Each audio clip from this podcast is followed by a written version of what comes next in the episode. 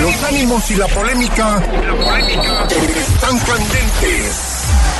Con las voces que más saben. No le cambies. Estás en el poder del fútbol. Regresamos.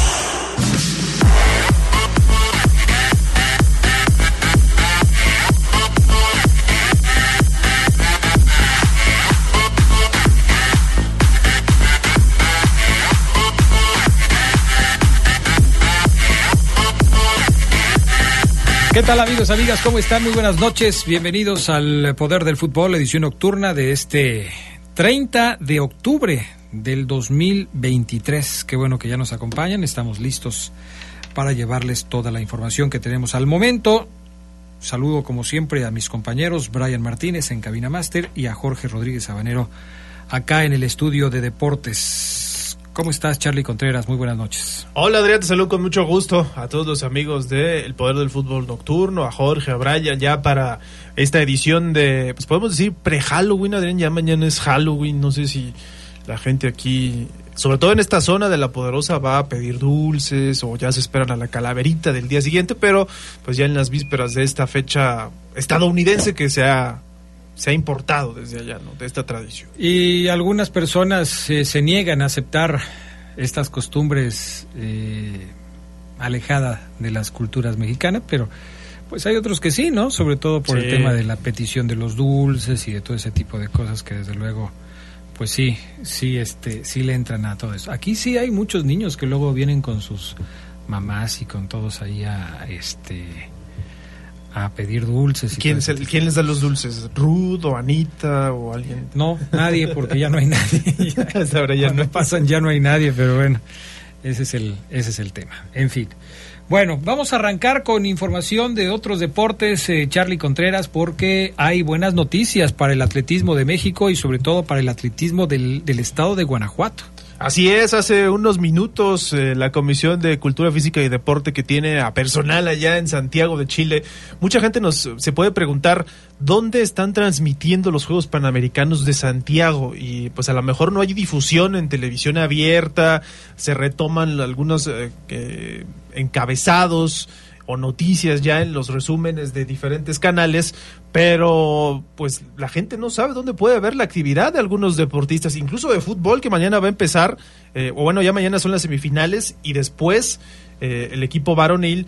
Pero hablando de deportistas guanajuatenses, pues nosotros les tenemos que informar que Laura Galván, que es conocida como la Gacela de la Sauceda, apuntó otra medalla para Guanajuato allá en Santiago ganó la plata en la prueba de los 10.000 metros planos. Ese es su segundo metal en Juegos Panamericanos.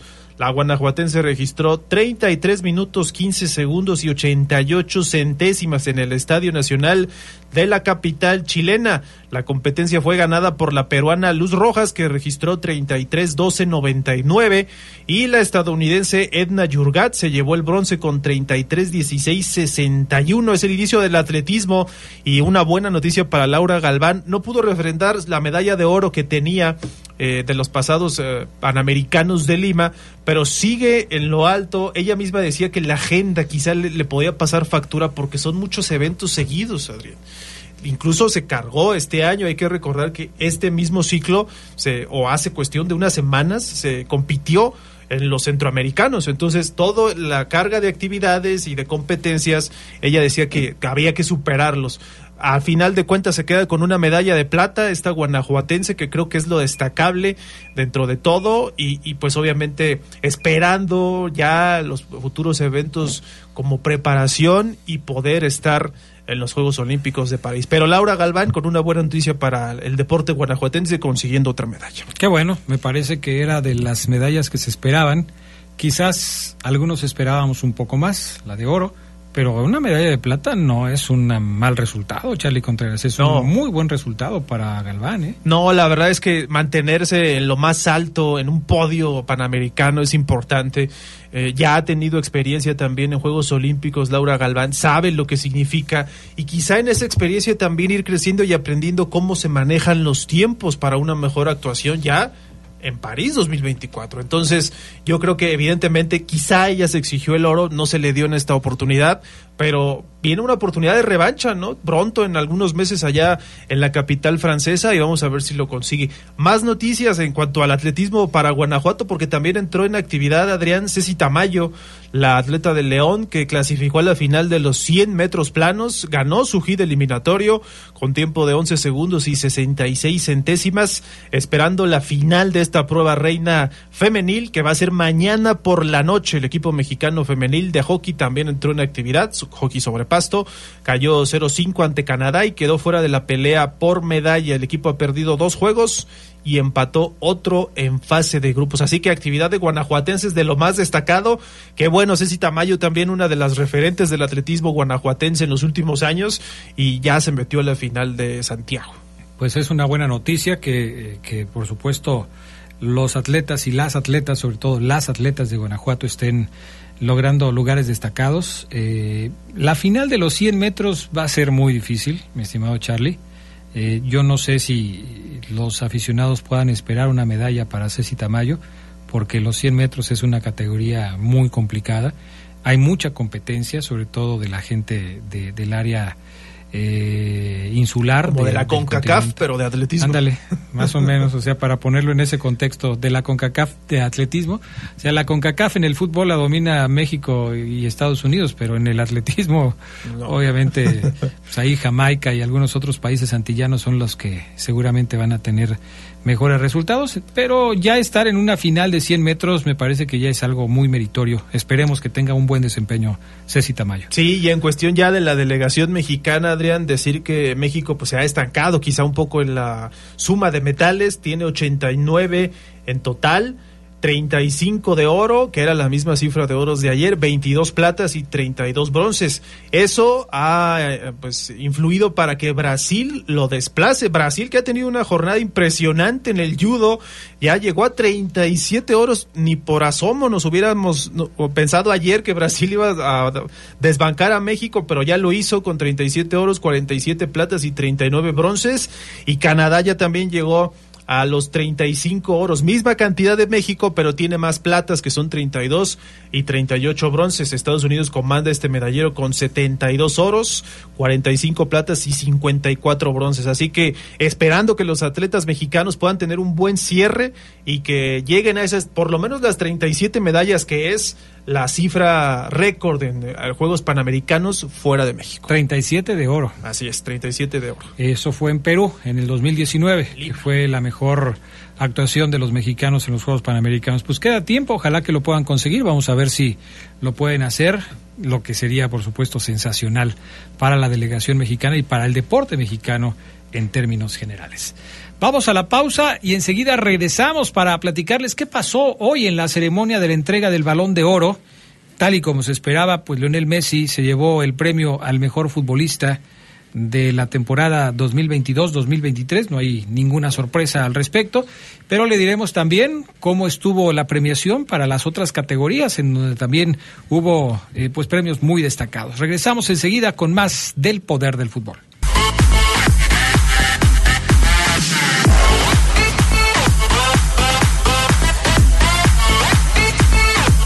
Bueno, pues ya estamos de regreso. Recuerden mandar sus mensajes al 477-718-5931, línea de WhatsApp del Poder del Fútbol. Gracias a todos los que ya se están reportando. ¿Cómo estás, Fabián Luna? Hola, ¿qué tal, Adrián? Te saludo con gusto a ti, a Carlos, a no te, todos. No te vayas a ahogar, ¿eh? Ya sé, ya ni me digas. Venimos cansados de tierras lejanas como los Reyes Magos. Ah, caray. Eh, fíjate, y sin automóvil, pero como siempre, un amigo para echar la mano. Le mando un saludo al buen Geras, un abrazo que va ahí con su familia. ¿De gratis? Con su esposa Estrella, sí, Adrián, de, como siempre. Es un amigo que echa la mano. Oye, le mando un saludo a su esposa Estrella, al buen Geras. Ah, ¿cómo me dijo que se llamaba su hija, la más mm. pequeña? Se llama Go Goyita, Goya, algo así me dijo. Y a ¿Le, su hija. ¿Le irá a los Pumas? Pues yo creo, Adrián, pues dijo que, se, que era Goyita o no sé cómo me dijo. Y a Emily que se acaba de despertar, venía ahí a un lado de mí, se acorrucó Adrián en mi, en mi brazo, sintió el bíceps, tríceps, eh, dijo, pues es una almohada, esas de las buenas, entonces mm. Emily venía dormida, así es que le mando un saludo a Adrián, o sea, a o sea toda que tus, su familia. O sea que tus brazos están muy aguados. No, bastante eh, pachoncitos, Adrián. Bueno, Es que hay diferentes tipos de almohadas. Ah, sí. pachoncitas. como dicen de, de, de soporte rígido. Así es. Bueno, y se acurrucó Adrián en mi brazo y dijo, pues aquí me, Bueno, aquí me quedo. ok, perfecto. Pues vamos con el balón de oro. Hoy fue la ceremonia en París, una ceremonia glamurosa. Yo no, yo, o sea, David Beckham en la ceremonia del balón de oro. Entre otras, exfiguras. Pero lo siguen, lo siguen llamando para que esté ahí en este tipo de ceremonias. O lo invitó Lionel. Seguramente. Y la Ah, organización. también puede ser. Como es su jefe ahora, ¿no? Claro, así es. Bueno, platiquen los detalles, muchachos. A ver. Pues hoy el- estábamos aquí siguiendo la transmisión de este balón de oro que otorga la revista France Football, no confundir con el que da eh, la FIFA. Eh, este es el de la France Football y, y en el que Lionel Messi sumó, yo le puse ahí en las redes, ustedes pueden ver eh, eh, lo que pusimos ahí en Twitter, coleccionista de este tipo de trofeos porque es su octavo balón de oro. Pero el de, el de la FIFA ya se llama The Best. Así es. El balón Pero de antes oro. se llamaba- Sí, pues había es que mucha hasta, confusión. hasta que se los quitó, este. O sea, la FIFA dijo: Yo ya no quiero que el balón de oro lo entregue la revista, yo voy a hacer mi propia premiación. Y entonces surgió The Best, que Así es, es. El, el premio de la FIFA. Que ahora es más importante el que se entregó hoy que el de la FIFA. Es más tradicional. Sí, Pero, tiene más años. a ver, por ejemplo, este año 2022-2023, ¿se entregó The Best y se entregó el balón de oro? Así es. Sí, ya son ¿Y- premios quién, independientes. ¿Y quién ganó el Divest de este año? Te lo pregunto porque en- si antes Lionel Messi tenía la oportunidad de ganar un premio al mejor futbolista del año cada año, ahora cualquier futbolista puede ganar dos premios el mismo año. Así es. El Divest se va a entregar apenas, que es entre el 19 de diciembre y el 20 de agosto. El mejor entrenador eh, valora sus eh, este periodo para poder ser entregado el premio. Así es. Pero sí tiene mucho más reconocimiento este. Vale más la pena. Los futbolistas también lo avalan más, aunque el otro no, no, no es que yo esté demeritando al otro, pero sí me parece que mm, eh, lo el reconocimiento es, es mayor. Y bueno, pues ya lo decía Carlos, eh, comenzó con eh, la alfombra roja, absolutamente todos los jugadores desfilando por, por ahí con todo y familias, eso también hay que decirlo, porque llegaron los Messi eh, con sus tres muchachos, sus tres balones de oro, más los seis que ya tiene, o siete, ni me acuerdo. Bueno, pues ahí tenía ya una cita con la historia, eh, hoy era el día del octavo, del octavo balón de oro me refiero, siempre con su con su guarura, con el buen eh, Yacine se llama, el pelón este barbón, siempre que lo cuida es Yacine. Y bueno, también desfiló el buen eh, Jude Bellingham, que resultó ganador con el trofeo Copa como el eh, mejor jugador joven de la temporada 2022-2023, recibió más votos que Pedri, que Musiala, que Camavinga, que el mismo Gaby, que Valdé, que Silva, que Xavi, que Simons y que todos. Los balones de oro lo decidieron, no hay nada que reclamarle a este muchacho. Es el buen eh, eh, Jude Bellingham, que con un gol de él ganó el Real Madrid, ¿no? Sí, Contra ayer Barcelona, doblete de ayer. Bellingham, de hecho. Sí, lo hicieron, lo hicieron de- tremendamente, brilló en el Borussia Dortmund, ahora está brillando con el Real Madrid, hizo gol, está destinado a ser una leyenda este muchacho, y bueno, Vinicius Junior, otro que también ganó, que ganó el fin de semana con el Real Madrid del Barça y que ganó hoy, ganó el trofeo Sócrates. ¿Por qué se eh, premia al trofeo Sócrates? Por eh, labor social que, hizo, que hace con su fundación a lo largo de toda la temporada. Su Y- combate al racismo. Exactamente, esa, esa lucha que, que, que, pues él combate contra el racismo, porque es víctima del racismo. Básicamente. Va, va a sonar duro, pero si él fuera blanco, no creo que combatiría el racismo. O sea, lo hace desde... Desde la experiencia propia. Exactamente, desde lo dolor al corazón, desde, de- desde ahí. Desde ahí. ¿Y por qué se llama Trofeo Sócrates, Adrián? Eh, a los que hemos podido leer un poco sobre la vida de Sócrates, de este Así futbolista. Él estaba muy inmiscuido en temas sociales en su tiempo. En la década de los setentas era pues prácticamente un activista, además de futbolista, y era Así muy es. culto. Entonces, Nada tiene que ver razón, con el pues, pensador griego. No, es Nada. Sócrates el... El futbolista brasileño. Sí, Así es. brasileño. Después entregó el premio al mejor portero del mundo y ahí estuvo el Dibu Martínez que fíjense, cuando tenía un, un smoking en negro y blanco con un moño negro, cuando le entregan el trofeo, se quita el, el moño negro, se comienza a desabrochar la playera y abajo tenía una playera que dice, para ti, Adrián Castrejón. Ahí en plena gala, Adrián. En plena gala. Me, me, me, me, me, me cimbró completamente. O sea, yo Claro, dije, yo no lo ¿qué esperaba, pasó? Adrián, Yo no lo esperaba. Me sentí halagado, pero no lo esperaba. el Lev Yashin se lo llevó como el mejor portero del mundo. Eh, superó a Bono, superó a Courtois, superó a Ter Stegen, superó a Onana, superó también a Ederson, a Liva- Li- Livakovic, que este no sé dónde juegue, y Samba. Así es que bueno, pues ahí está, es campeón del mundo, por supuesto que se lo tenían que dar. Ahora, ojo, antes de que hiciera esto, que enseñara la playera de Es para ti, Adrián Castrejón, recibió muchos abucheos. Porque no todo el mundo lo quiere. Está ¿A quién? claro. Al Dibu. ¿No todo el mundo lo quiere? No, Adrián. Algunos Me- sí. Mejor dime quién lo quiere. O sea, es más fácil. Su o sea, esposa, Adrián. Pues sí, su Su esposa, mamá. su esposa, su mamá y su hijo, yo creo. O sea, Su, sonrió, sonrió como diciendo hijos de. Pero sí hubo muchos abucheos. pues claro. Erling Y, Haaland. y merecidísimos, ¿eh? O sea, Erling Haaland se llevó el trofeo Gerd Müller como el máximo anotador de la temporada. Eh, el mejor nueve del planeta hoy en día es él. Algunos decían que él tuvo que ganar el balón de oro, pero bueno, eh, no podemos ir contra la historia. Es como el premio de consolación, prácticamente. Sí, sí, sí, la verdad. Así, así fue. Eh, otro de los trofeos, el Manchester City fue reconocido como el mejor club varonil de la temporada, el equipo de Pep Guardiola. Completó pues una temporada perfecta, fueron campeones de la Premier, fueron campeones de la UEFA Champions League y campeones también de la FA Cup. Y no fue solo todo lo que ganaron, sino cómo lo hicieron, que lo hicieron con una calidad trepidante, la verdad, muy, muy buena. Con, co- como mujeres, bueno, lo ganó una chica que se llama Aitana Bonmati. Yo no tengo el gusto de conocerla, pero eh, ella ganó el balón de oro femenino.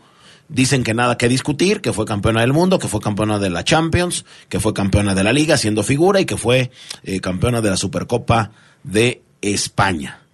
Con el Barcelona, ¿no? Sí, sí, sí. Todo lo que consiguió lo hizo con el Barcelona y con esta selección de España. También muy merecido. Pieza fundamental de esa España campeona del mundo. La nueva reina, le dicen. Así es. La nueva reina. Y eh, pues llegando al final, llegando al cierre, ¿quién fue el mejor jugador del mundo? Pues ya lo decía Adrián, Lionel Messi ganó su octavo eh, campeonato, bueno, mejor dicho, su octavo galardón. El mejor de todos los tiempos superó a Erling Haaland y superó también a Kylian Mbappé en las votaciones. Es la octava vez en su gloriosa eh, carrera que lo gana. Lo ganó en 2009, lo ganó en 2010, lo ganó en 2011, lo ganó en 2012, lo ganó en 2015, lo ganó en 2019, lo ganó en 2021 y ahora 2023. Ocho. La campaña, eh, pues de su mundial perfecto, pues tuvo una un, un final soñado. No hay nada que debatir, no hay nada que discutir.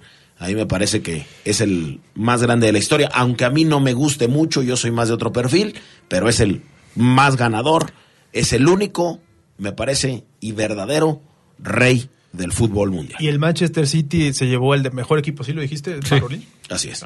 Ahora, yo les preguntaría, Charlie, Fabián, ¿es el último triunfo de Lionel Messi en esta convocatoria al Balón de Oro? ¿Nunca más lo va a volver a ganar? Salió de la élite del fútbol mundial, ya no está en Europa, ahora está en la MLS. ¿Estará ahora eh, el señor Messi nominado en la terna para el mejor jugador del mundo el próximo, el próximo año? Yo creo que ya no, que ya hemos visto su última nominación y su último balón de oro, pero Messi también se pone metas muy altas y aunque ya dijo que este era su último mundial, pues a lo mejor lo vemos en Copa América el próximo año, siendo importante con Argentina. Hoy parece que el proyecto de Argentina gira en torno o sigue girando en torno a Lionel Messi, entonces hay que ver cómo llega, cuánto quiere jugar, todas estas cuestiones que ya al ser una estrella y ya leyenda del fútbol argentino prácticamente lo puede decir. Pero sí, yo sí creo que fue su último eh, Di Best, que ya lo ganó el año pasado y ahora el balón de oro. Fíjate que eh, decía eh, Lionel Messi eh, quiero hacer una mención a Diego. Hoy es el cumpleaños de él, y sí, hoy cumple Diego Armando Maradona.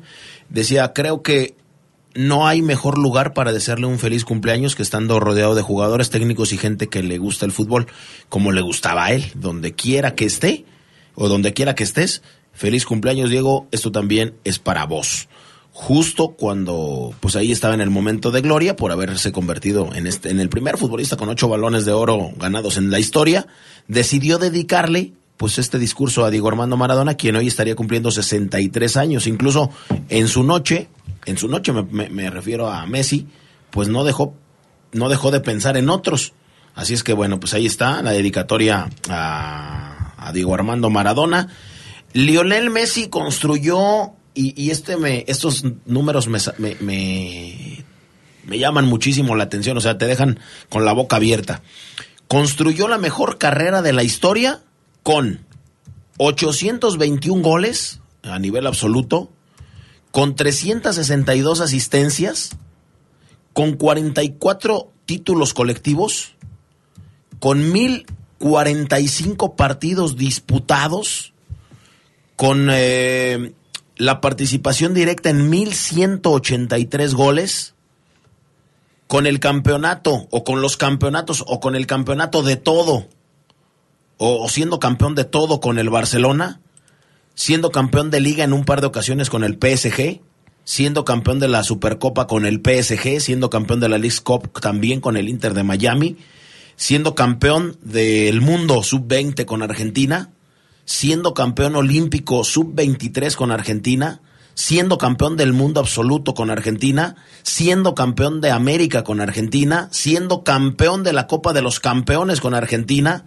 ganador del primer eh, sextete de la historia, ganador de dos tripletes, más de ocho veces ganador del balón de oro, ocho, más de seis veces ganador de la bota de oro, más veces con ocho ganador del Pichichi, más ganador con dos el ganador al premio de Best, más, de, más veces con siete reconocido el mejor jugador de la FIFA, más cinco, más veces cinco las veces elegido como el constructor del juego, más veces con 16 en el FIFA FIFA Pro.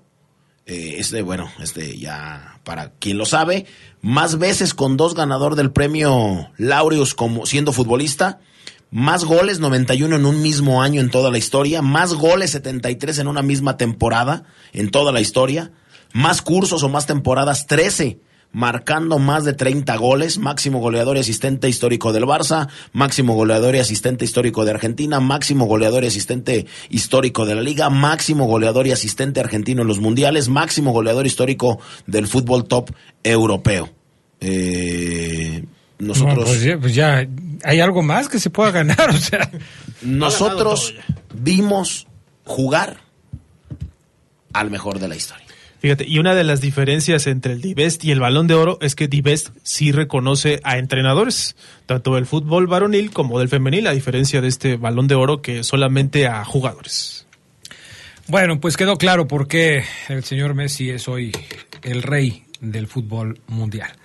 Vamos a la pausa, regresamos enseguida con el tema pues de la fiera, ¿no? Los verdes, su derrota de este sábado frente a Cruz Azul y lo que le espera al conjunto Esmeralda en la recta final del torneo, empezando mañana contra los Pumas. Volvemos enseguida.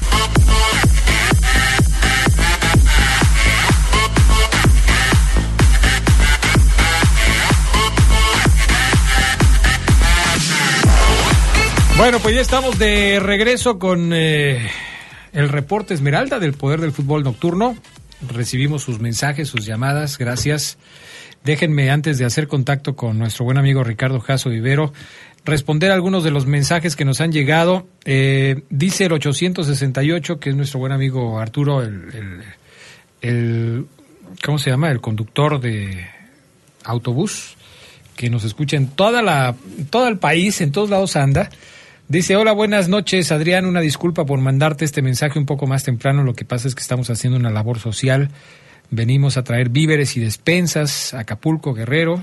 Un saludo ahí para todos, ahí en el programa y desgraciadamente pues ya me han tocado dos huracanes, Adrián, pero aquí estamos echándole ganas. Fuerte abrazo y saludos ahí en el programa y que Dios los cuide. Pues gracias a ti, qué, qué barbaridad. Qué bueno que estás por allá eh, ayudando a la gente que lo necesita.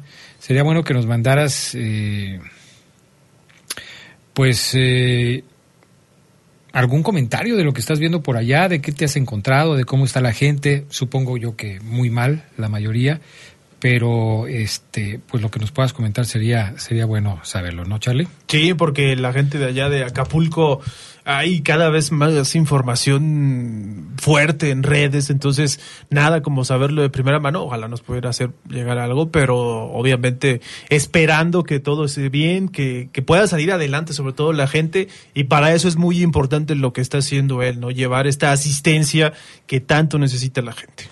Bueno, eh, mi estimado Ricardo Jasso Vivero, ¿cómo estás? Qué gusto saludarte, muy buenas noches.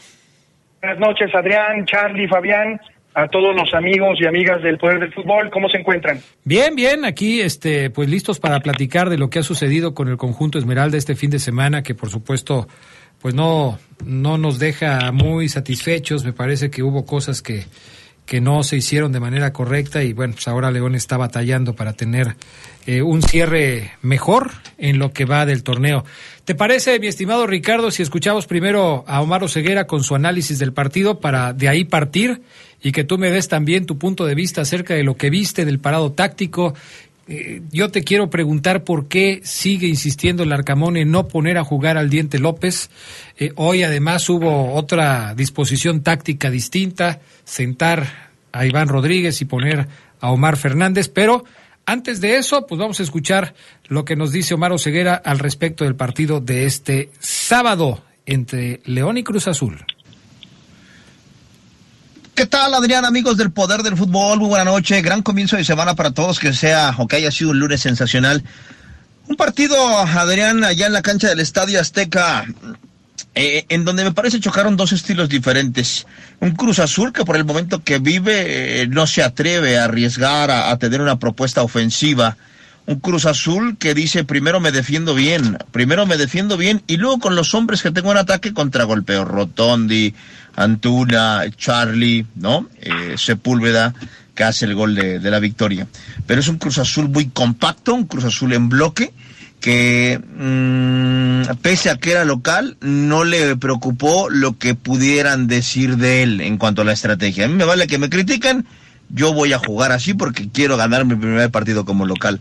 Y el estilo de León Adrián, amigos, con un estilo, ya lo sabemos, cuatro defensores, una doble contención, ahora con Omar Fernández y con el Perro Romero, el, eh, la volanteada que, que, el profe está ensayando en los últimos partidos, no vuelve a iniciar eh, el diente, si lo hace Mena, si lo hace el avión, y arriba eh, Brian Rubio y el Plátano Alvarado, que me parece nunca, nunca pudieron conectar por X o por Y, no conectaron, Adrián.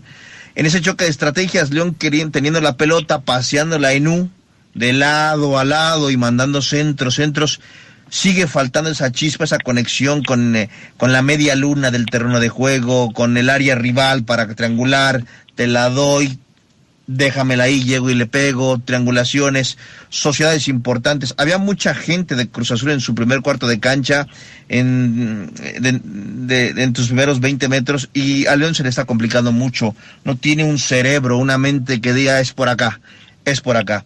Los centros que vienen al área no encuentran a Rubio, entonces fue una estrategia complicada. La de León, la de Cruz Azul termina por ir cansando la de León, porque por más que León tenía la pelota, Cruz Azul nunca se sintió incómodo. O sea, Cruz Azul no sufre no teniendo la pelota. Es increíble, pero no sufre. Y León sí. Pero León la tenía, pero no pasó mucho con ella.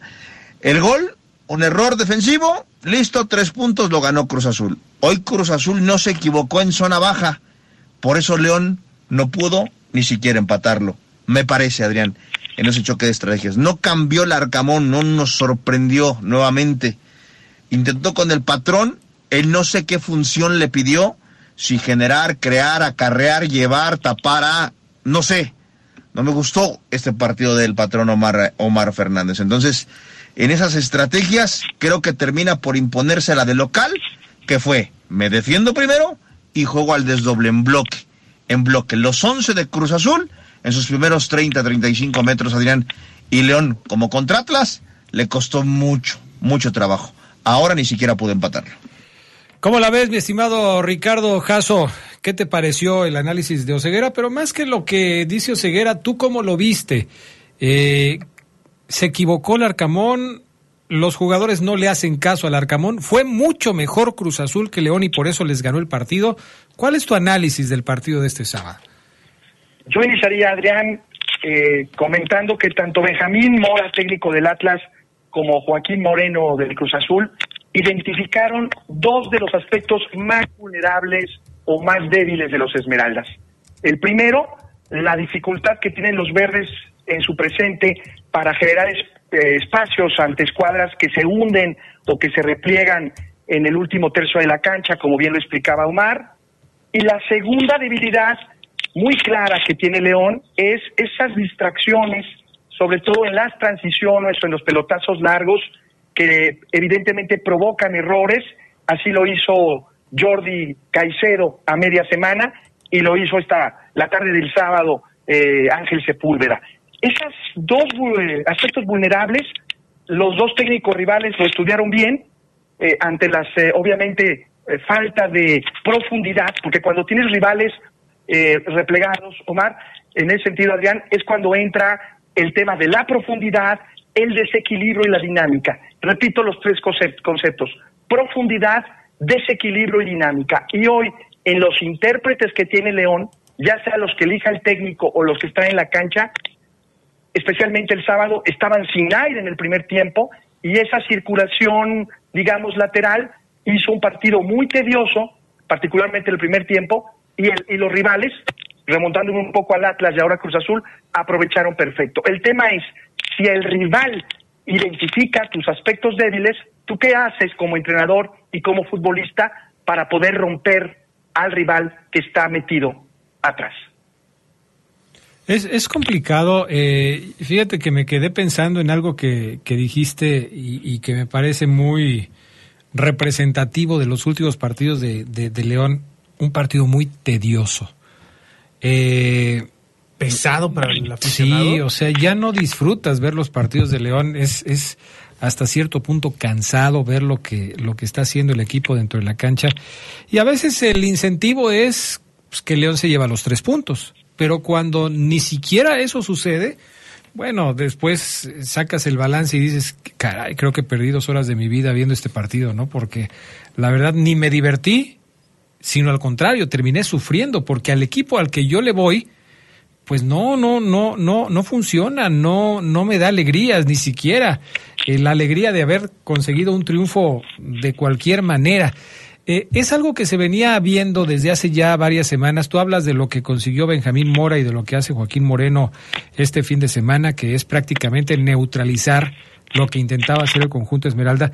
Pero incluso, eh, Ricardo, en los partidos en donde León logró sacar los tres puntos, también fue muy notorio que León no estaba mostrando su mejor nivel futbolístico.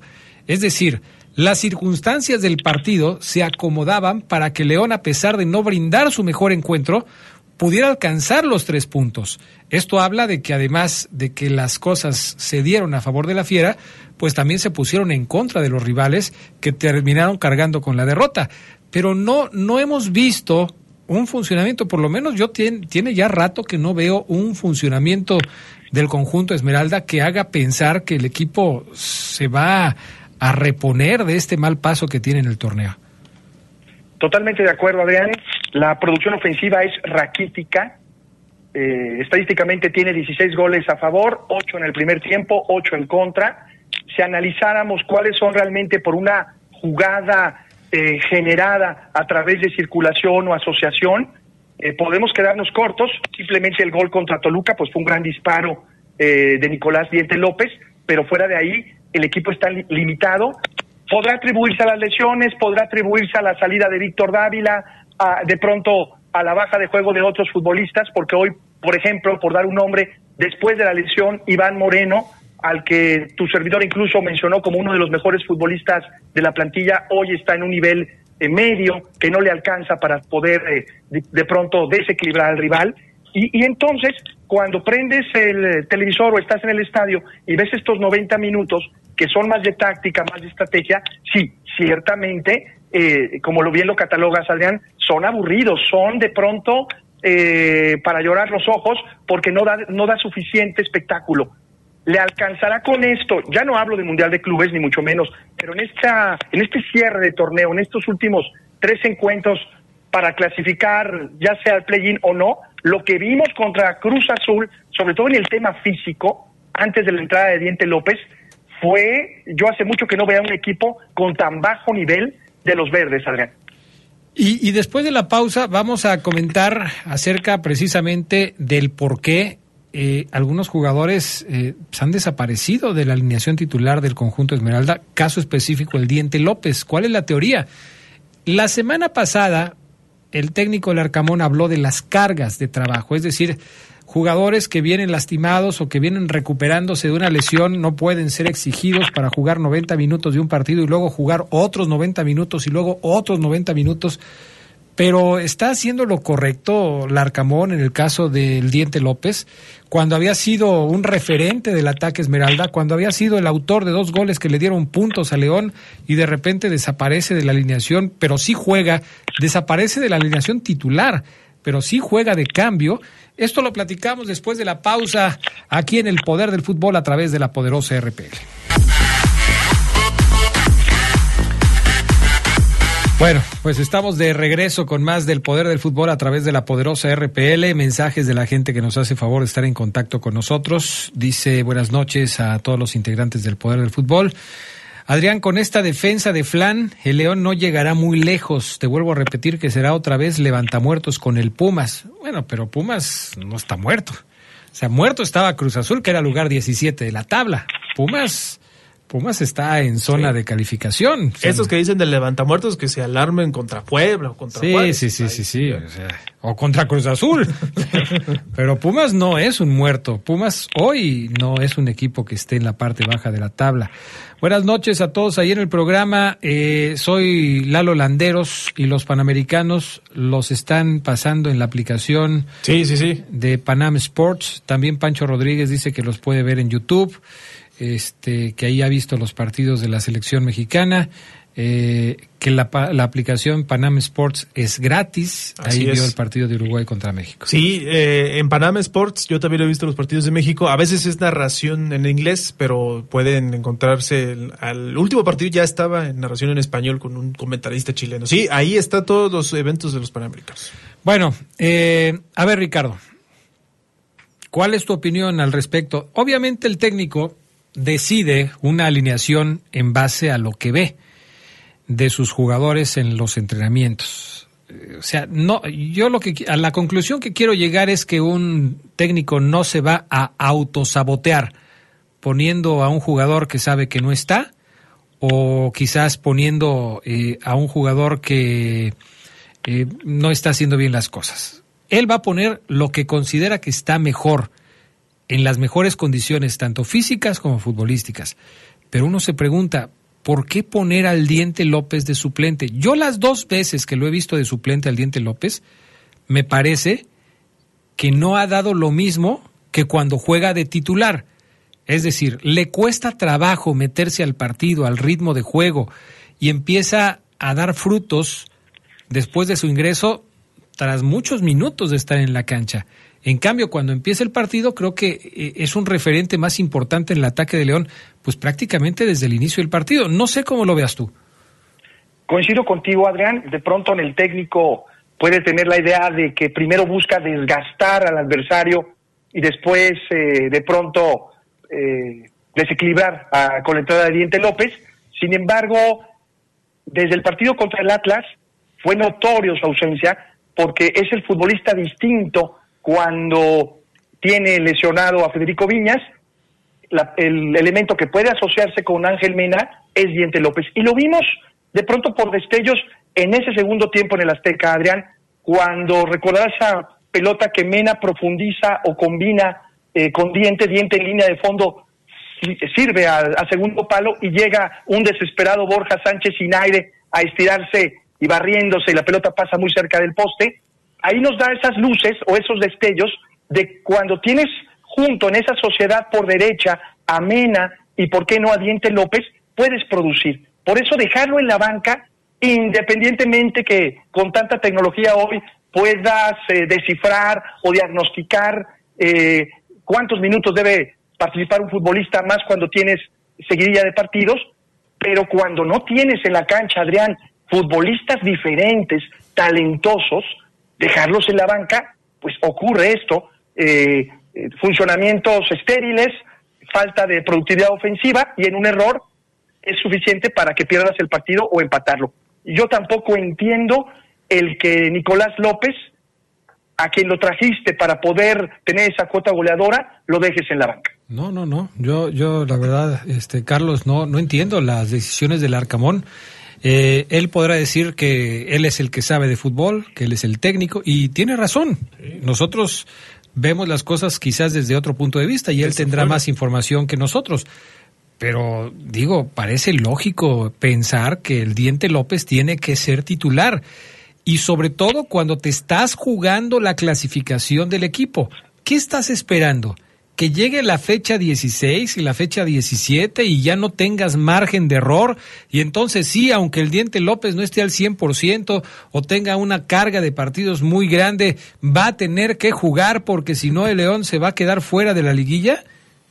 Sí, no, no hay explicación para eso. Seguramente la directiva de León ya lo cuestionó al respecto. Oye, nos invertimos un billete en traer a un tipo como Diente López, no es cualquier jugador, viene de Tigres, es cierto que quizá no jugaba tanto, pero tiene cartel y ya demostró que también calidad con los goles que ha hecho este torneo y yo sí creo que es una explicación totalmente ilógica la que le da al Arcamón. Tendrá su manera de ver el fútbol y lo que ustedes me digan, pero yo siento que en este tipo de cuestiones se suele equivocar y eso le ha restado puntos en el torneo. Por esa cuestión, León ha dejado ir unidades que hoy lo tendrían hasta en posición de clasificación directa, creo yo. Ahora, el Diente López evidentemente no es un centro delantero, lo hemos platicado muchísimas veces aquí, pero la función que ha hecho el Diente López eh, ha sido importante en los encuentros que ha jugado.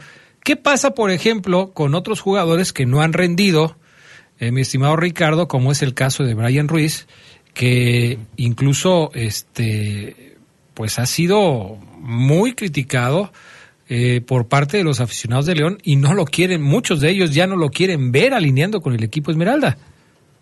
Especialmente, Adrián, la pelota que falla Brian Rubio contra el Atlas, eso terminó de pronto decantando el odio en el, Estadio León hacia Brian Rubio, por ser una posibilidad muy clara después de que eh, Alfonso Alvarado estrelló su remate en, eh, en Camilo Vargas la pelota está a merced y es cuando Brian Rubio la vuela.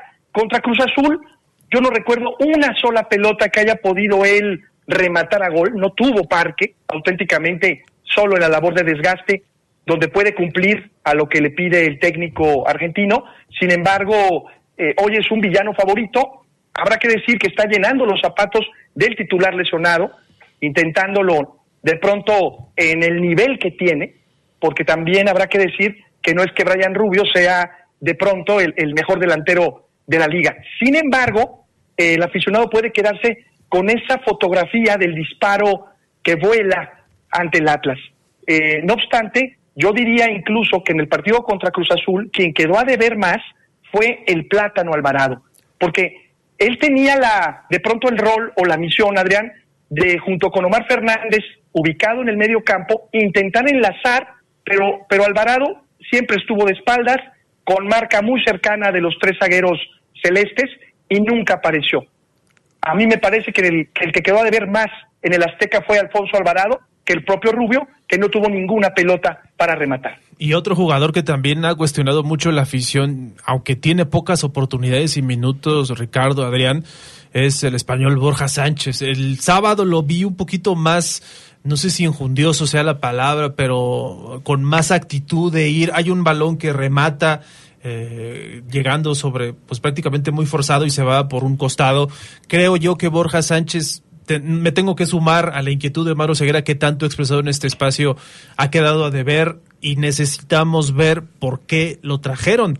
O sea, tenemos muy en consideración que es un elemento que venía del fútbol de España, que al ser del mismo grupo y no le encontraron acomodo, por eso llegó al León. Pero entonces ahora, si ya sabemos eso, que trate también de, adaptarse. Entiendo que puede ser difícil, que muchas veces la adaptación eh, que decimos para los jugadores extranjeros es real y batallan algún torneo para poder ingresar a eso, pero Borja Sánchez, ya la gente de León también, los aficionados se están cansando de verlo con, pocos minutos y pocos eh, accionares positivos del español. Yo creo, Ricardo, que en el caso de Borja ya le queda muy poco tiempo para poder demostrar cuál fue la razón por la que se le trajo en este torneo.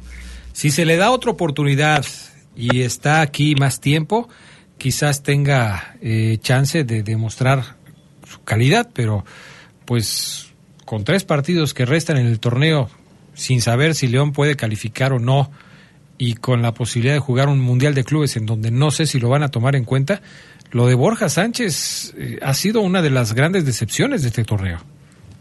Sí, y sobre todo eh, en este futbolista, eh, digamos, de la cantera de Asturiana del Oviedo, donde los señores Martínez, al ser muy querido en Oviedo, lo traen a América, a México, obviamente le ha costado muchísimo y de pronto en una jugada del sábado pasado donde intenta en esa posición que le cuesta mucho por volante por izquierda intentar emparejarse con la enjundia que bien comenta Charlie a la velocidad de Rodrigo Huesca se ve en la cara el sufrimiento en la altura de la Ciudad de México después de una lesión intentando dar lo mejor de sí pero sí está muy lejos de una dinámica ya no digo de los equipos que exige el Arcamón, sino del fútbol mexicano. De verdad, independientemente que pueda tocar bien la pelota, no le aporta demasiado a la estructura del equipo. Pues sí, la verdad es que, que, no se ve. Y, y, yo creo que el Arcamón no lo pone tanto como porque no sabe dónde ponerlo, dónde ubicarlo, en dónde le puede ayudar más. Si ubicándolo más como un volante por izquierda, como, como o un mediapunta, o, o dónde va a ponerlo, porque finalmente pues todavía no, no le encuentra una posición adecuada. En fin, se viene el partido contra los Pumas este martes. Ricardo, ¿qué podemos esperar del duelo contra los universitarios en las condiciones en las que está jugando León? Pumas también con la necesidad de ganar, incluso de empatar. Eh, tiene dos derrotas consecutivas, especialmente esta jornada contra Necaxa, tras la expulsión de, de Huerta, jugar con un hombre menos Necaxa aprovechó y vino la derrota para, para Universidad. Sin embargo, Antonio Mohamed sabe que necesita al menos empatar, porque si no, León recorta puntos eh, en la diferencia, incluso lo rebasarían los verdes. Por eso yo creo que la estrategia de Mohamed es el típico contragolpe, tiene futbolistas de gran calidad, aunque Dinera de pronto banca, se ha, ha decidido que Gabriel Fernández, el delantero uruguayo, sea su titular. En la defensa con Lisandro Magallán tiene solvencia, eh, por supuesto la media cancha, ahora con Jesús Molina, un hombre muy experimentado del fútbol mexicano, y en ese sentido, ante la dinámica, palabra clave que sí tiene Pumas y que hoy León carece por la razón que sea, creo que en el medio campo un infaltable es Iván Rodríguez. Iván Rodríguez hoy presenta un estado físico de lo mejor, para mi gusto, independientemente que al ataque no tenga esa posibilidad de proyectar, pero defensivamente, Adrián, Charlie, Iván Rodríguez es clave en la noche de mañana para recuperar pelotas y por supuesto, puede ser un partido de un gol, ya lo sabemos, pero el medio campo, para poder igualarlo, necesita mucha fortaleza. Lo de Omar Fernández, de ponerlo en medio campo, creo que tiene que quedar descartado, si no será otra locura del entrenador Larcamón. Bueno, pues vamos a ver qué es lo que sucede. Eh, desde luego no es un panorama sencillo, fácil para el conjunto Esmeralda. Las cosas se van complicando conforme pasan las semanas y eh, este partido que tiene frente a Pumas no va a ser nada sencillo, tomando en cuenta que el conjunto universitario ha tenido altas y bajas en las últimas semanas, de repente muy bien, de repente muy mal, de repente eh, hace un buen partido, de repente pues se tropieza con un equipo como, como el equipo de Necaxa. Eh, así es que pues no, no sabemos bien a bien qué esperar de este equipo universitario que sin el chino Huerta pues va a ser diferente, ¿no? O sea, aquí, fíjate a lo que se, se, está aspirando, a que León no enfrente a un jugador que hoy está enchufado, como es el chino Huerta, porque le puede hacer daño. En fin, gracias mi estimado Ricardo. ¿Algo que quieras agregar? Solamente a propósito del balón de oro, Adrián, eh, el pasado 21 de octubre falleció Sir Bobby Charlton, esta leyenda del fútbol inglés. Bobby Charlton pisó el césped del Estadio León en el Mundial de México 70, especialmente el domingo 14 de junio, en un épico partido entre Alemania e Inglaterra. Eh, ganaba 2 a 0 el equipo británico al medio tiempo, después los hermanos a su práctico y a su estilo que ya sabemos de venir de atrás empataron y en tiempo extra Jerry Müller le dio la victoria a los hermanos y Bobby Charlton con su dorsal 9 habilitado en medio campo fue fue sustituido al minuto 70 en 1970 en el en el Mundial de México eh, cuando todavía Inglaterra ganaba 2 a 1 un futbolista con sentido ofensivo con habilidad con una interpretación del juego de mucha inteligencia y por cierto balón de oro al mejor futbolista europeo en 1966 Bobby Charlton en su memoria, quien pisó el césped del Estadio León en el Mundial de México 1970. Sí, gran dato además, Ricardo, porque llegaba como campeón del mundo vigente de Inglaterra 66, o sea, pocas veces, si no es que la única, no sé si tú conozcas otra, una, un jugador campeón mundial con una selección eh, ha jugado en el Estadio León, pero es un gran dato. Y sí tienes razón, Charlie. Efectivamente, campeón del mundo en esa polémica de pronto gol de, Inglaterra cuando se corona en su país, pero sí, campeón del mundo y con eh, gran fútbol en sus botines. Gracias, Ricardo Jasso. Que tengas muy buenas noches. Un abrazo. Seguimos disfrutando el, el programa. Gracias. Cuídate mucho. Vamos a la pausa. Regresamos enseguida.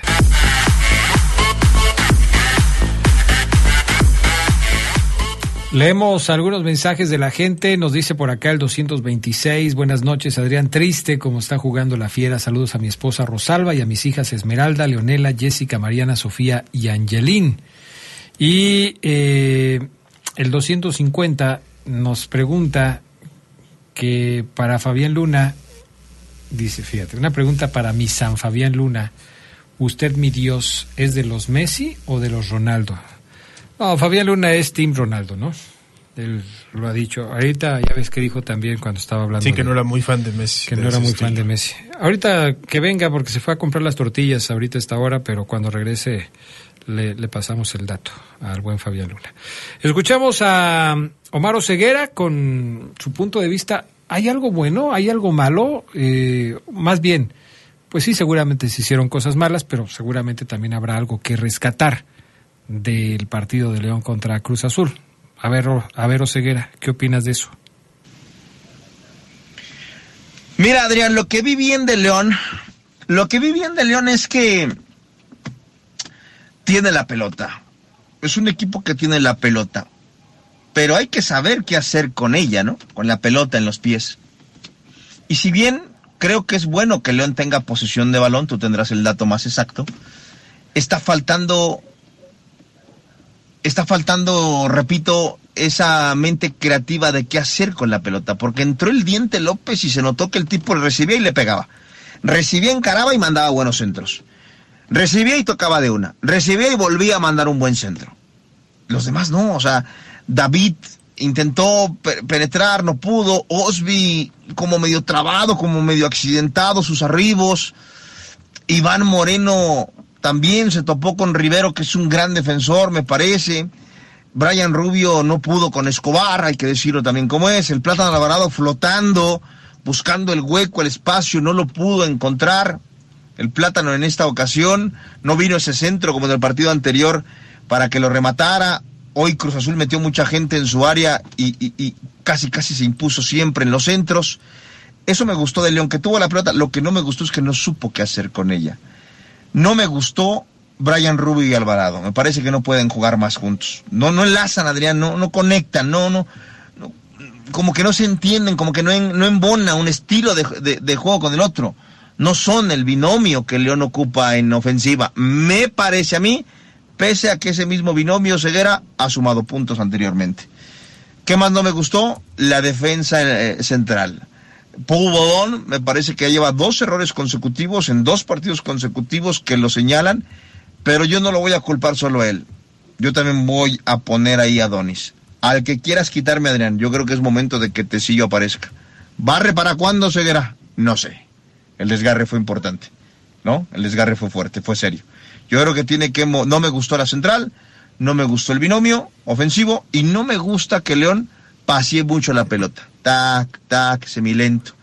No tiene, voy a decirlo como va, no tiene el centro de Elías, no tiene la chispa de que tenía Luis Montes. Hoy Mena fue el que le pegó y puso a trabajar al portero en la más peligrosa. Iván, pareciera que Iván y Ángel Mena como que se pelearon, como que de repente dejaron de conectarse.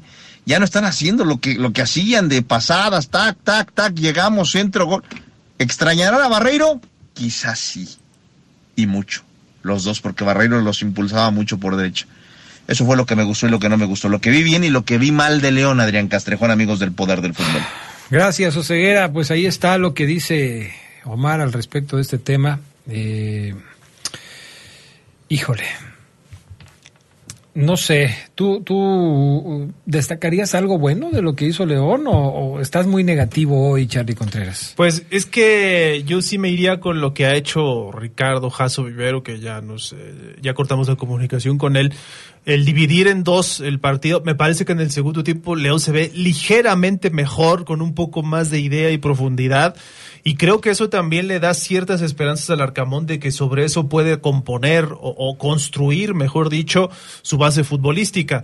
Pero lo que hemos insistido mucho, tiene que saber eh, redondear los partidos de Arcamón porque le hacen un gol en, el primer tiempo. Parece que León ya en ese mismo lapso ya se veía derrotado. Es hasta el medio tiempo que con la charla técnica, creo yo, el León como que se anima a ir un poco más al frente. Sí, el, tema de la posición también lo destacaría en esta oportunidad. Le ganaron en tema de porcentaje con 56 sobre 44 de Cruz Azul, pero pues tampoco te sirve de mucho si no tienes más remates que tu rival. Fíjate, ocho remates totales de León contra 13 de Cruz Azul. Tres a portería de la Fiera y cuatro de la máquina. O sea, no te sirve de nada pasear el balón de un lado al otro si no tienes esa profundidad que ha carecido León. Se tienen que terminar las jugadas y se tienen que terminar bien. Si no logras hacer esto, pues vas a ser un equipo que se la pase paseando la pelota merodeando el área sin terminar las jugadas o sin terminarlas bien. Hubo por ahí dos remates importantes que tuvo León en el partido contra Cruz Azul y párale de contar. Tampoco es así como que las, las cosas... A portería donde exigió a, a, Gudiño, ¿no? yo recuerdo uno, pero no quién fue, Iván Rodríguez, me parece. Eh, sí, ya al final. Sobre el final, ¿verdad? Sobre el final. Bueno, eh... no hemos hablado tampoco del arbitraje, Adrián, mucha polémica en ese sentido. Oye, antes de, del arbitraje, este dato que me estabas compartiendo hace un momento, que tiene que ver con, con los goles que le anota León a Cruz Azul y que quizás eh, es un dato en el que no hemos reparado mucho. ¿Cuándo fue que León le anotó por última vez un gol a Cruz Azul, pero por un jugador de León, no autogol ni, ni nada por el estilo. Fíjate que este es un dato que me sorprendió a mí, lo dieron en la transmisión, hay que dar el crédito a la persona que lo rescató en tu DN. El último jugador de León que le hizo gol a Cruz Azul fue Meneses en el 2019. Era el clausura 2019 cuando en aquella ocasión le ganaron 2 a 0 por la liga. Después de ese, han pasado 1, 2, 3, 4, 5, 6, 7, 8, 9, 10 torneos en los que un jugador de León no le anota a Cruz Azul. Al siguiente partido que se vieron las caras fue en uno de Copa. Quedaron uno a uno con un autogol de la máquina. Después tuvieron que pasar algunos torneos para que León le ganara 1 por 0 a Cruz Azul en noviembre de 2021 con un autogol de los cementeros. Y el más reciente gol de León a Cruz Azul fue en septiembre de 2022, aunque ahí perdió 2-1, con un autogol de Cruz Azul. Es decir, sí sufre León en los últimos torneos para anotarle a la máquina y además, eso por no decir que en siete de partidos desde entonces, desde el último gol de Meneses, se ha ido en cero. No le ha podido hacer gol a este Cruz Azul. Se le complica en los últimos torneos. Bueno, es, es un dato que, estadísticamente no le favorece al conjunto de los Esmeraldas. Eh, son datos que se dicen, que de repente ilustran eh, cómo es un partido entre un equipo y otro, cómo dice la historia que puede ser, pero todo puede cambiar si el equipo que está aparentemente eh, desahuciado por las estadísticas hace algo para poder cambiar No, la historia, ¿no? Pero es una tendencia notable, Adrián. O sea, ¿por qué batalla tanto el León para hacerle gol a Cruz Azul? Es quizá cuestión de estilos, de filosofías. Han pasado de entrenadores diferentes también en la fiera y no han encontrado tampoco esa claridad para hacerle Esa estadística a la que te refieres habla de los partidos de León, no solo en, en el Estadio Azteca, sino hasta en el todos. Estadio León. Sí, aquí también. Entre los dos. Y bueno, pues eso llama la atención, porque a veces tú tienes problemas para hacer gol a un equipo rival en su casa, pero cuando también te cuesta trabajo hacerle gol como local, pues ahí sí la cosa ya está bastante complicada. Vamos a la pausa, enseguida regresamos con más del poder del fútbol a través de la poderosa RPL.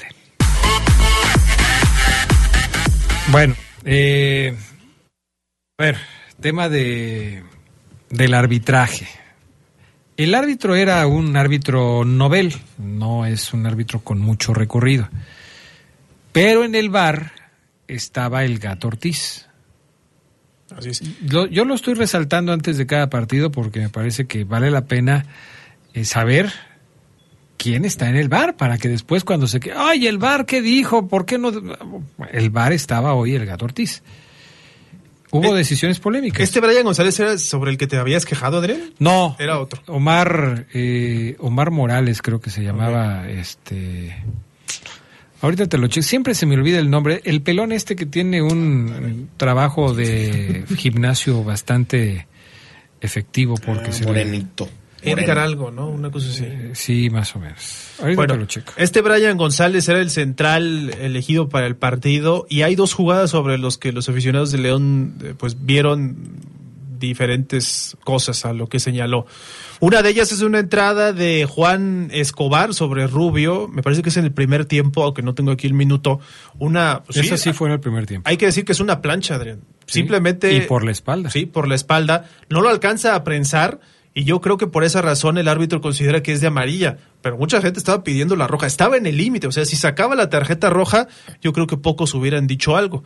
Y ya en el segundo tiempo, sobre el final, hay que decirlo, el 89, Castaño hace una jugada muy similar, también por la espalda, una plancha, le deja ahí, sí, le fue sobre casi el tobillo, creo que era de Santos, el jugador juvenil de León.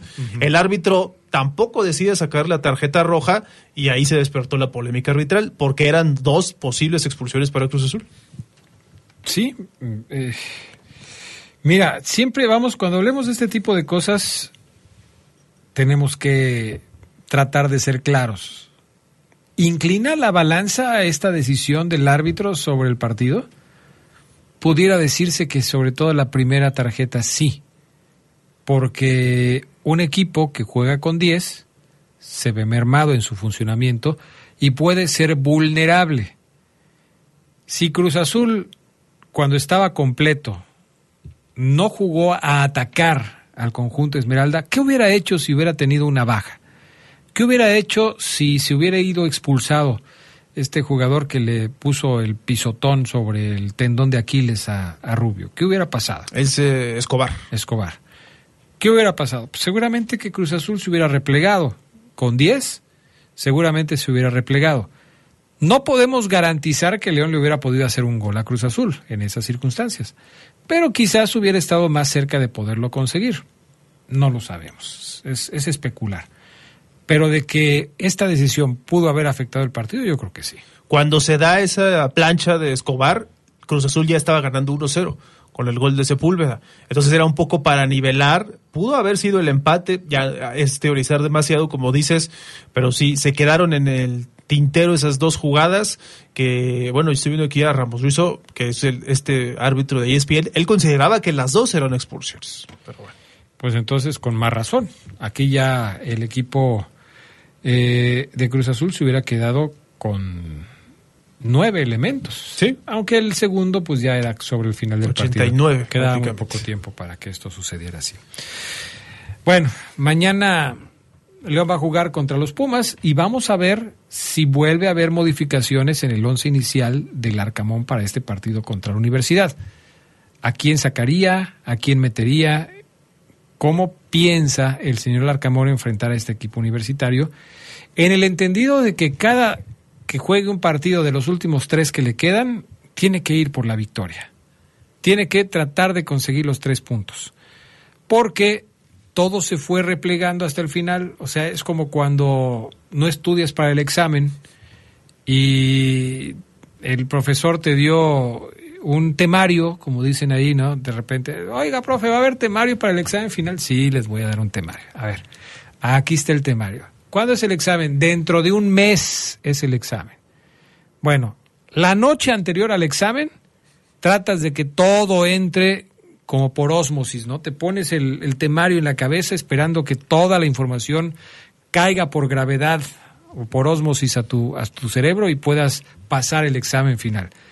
Pues pareciera que así está León, dejando todo hasta el final para tratar de resolver una hipotética calificación a la liguilla y brincarse el play-in con los últimos partidos de la temporada. ¿Lo va a conseguir? Difícil que lo consiga si sigue jugando como está jugando. Sí, la esperanza del León es ganar sus últimos dos partidos porque yo, con respeto, creo que mañana va a perder. Ah, caray. Eso es un pronóstico. Y tratar de rescatar algo contra Puebla y contra Juárez, que es factible. O sea, sí se puede porque Puebla y Juárez llegan muy mal en el torneo pero si mañana no consigue por lo menos un punto, se le estará complicando todavía más y ya hemos visto este mote que tanto molesta, por ejemplo, Moro Ceguera del Levanta Muertos. Hay que decir también lo de la cuestión disciplinaria, Adrián, porque Pumas en ese partido contra Necaxa se fue con varios eh, cosas, dos expulsados, uno de ellos el chino Huerta que ya decíamos tiene su partido de suspensión ya oficialmente dado a conocer por la comisión disciplinaria. Y el auxiliar Gustavo Lerma también se fue por insultar soezmente a los oficiales del partido contra Necaxa, tres partidos, así que ahí están las dos, no le quitaron la, el juego a Huerta por ese polémico codazo que yo creo que no fue intencional, pero el árbitro le, se atrevió a sacarle la tarjeta roja. Y lo de Mohamed, que tampoco va a estar, todavía le queda un juego de suspensión por emplear lenguaje oral o corporal ofensivo, grosero u obsceno y gestos de la misma naturaleza. Expulsado también Mohamed y tampoco va a venir aquí a León. Pues es un asunto que por supuesto habrá que estar siguiendo de cerca. Eh, dejamos el tema de León, para platicar de algunas otras cosas ya de la liga. Nos vamos con lo de la Liga MX. Sí, ya, ya, ya, ya, ya, estuvo ya. Pero te faltó dar tu opinión acerca de León. No, pues Adrián, el León estaba de mal, de mal en peor y ah. no me tengo que aventar 45 minutos hablando para decir que está de mal en peor. ¿Estás queriendo decir que perdimos el tiempo? Eh, un poquito, Adrián. Lo que nos falta nada más el árbitro para mañana es Adonai Escobedo, que creo que es uno de los mejores árbitros del torneo, el central. Bueno, pues ojalá Con Michel Caballero, asistente 1, Oscar Barriga, asistente número 2, y el cuarto árbitro es Enrique Ramírez. Bueno, a ver, Fabián Luna, resultados del fin de semana en la jornada número 14 de la Liga MX. Sí, por supuesto, Adrián. Vámonos con los, eh, con los marcadores. La jornada comenzó el viernes. El viernes comenzó la jornada con el Necaxa contra Pumas. Necaxa le pegó 1 por 0 a los Pumas, un Necaxa que no levantaba y bueno, pues de la mano de Brian Zamudio eh, ganaron los hidrorrayos en casa. El Mazatlán le pegó 3 por 0 a Querétaro, goles de Colman, de... Eh, de este muchacho Francisco Venegas y también de Andrés Montaño, 3 por 0, 3 puntos para el Mazatlán. Cruz Azul ya lo, ya lo decíamos, le pegó 1 por 0 a León, 1 por 1 entre Puebla y Pachuca. Las Chivas en su cancha perdieron ante Tigres, les dieron una zarandeada tremenda, goles de Nico Ibáñez en dos ocasiones, Laines y Marcelo Flores. Imagínese usted cómo estará Chivas para que Marcelo Flores te anote. Su primer gol en México, ¿no? Sí, claro, y me, espero que el último. Eh, Oye, pero ¿por qué? No sé, Adri, no me gusta. para mí, no sé, deja mucho que desear el muchacho. No sé, no sé, no me gusta. le agarré idea, no sé. Había despertado muchas, muchas críticas y ya hemos comentado aquí en esta misma mesa, ¿será tan bueno como se dice? Marcelo Flores? Sí, no, a mí ¿O simplemente no? Fíjate que a mí no me parece porque nunca brilló en donde estuvo. O sea, más allá de que sí lo fichó, lo fichó Arsenal, párale de contar. O sea, listo. Eh, América, pues bueno, ganó, pero perdió. Ganó 3 por 0, goles del Cabecita Rodríguez en dos ocasiones y de Cendejitas, le puso una paliza a Monterrey 3 por 0, Toluca le ganó a San Luis ahora con el tanque Morales ya en la dirección técnica, 3 por 1 a San Luis, Santos goleó, vapuleó a Juárez 5 por 1, goles de Juan Bruneta que fue pues la estrella en este partido. Y eh, Tijuana le pegó 2 por 0 al Atlas de Guadalajara. Ya mañana comienza, ya lo decíamos, ya comienza la jornada número 15. Ya, de una vez, ya. Bueno, pero espérate, antes de que vayas a dar la jornada número 15. Ah, no, esa no la voy a dar. O sea, ya de plano. Yo nada más dije ya porque será rápido. Ah. Y el miércoles ahí cerca un partido bueno que es el San Luis contra América. ¿Por qué Ah, bueno? veras. Pues porque está aquí cerquita. No, Y pero- vas a ver al por- gran líder, al máximo de máximos. ¿Te vas a descolgar a San Luis, Fafulura? Nos estás avisando. Fíjate que no, amigo. No creo, es a las 9 del partido.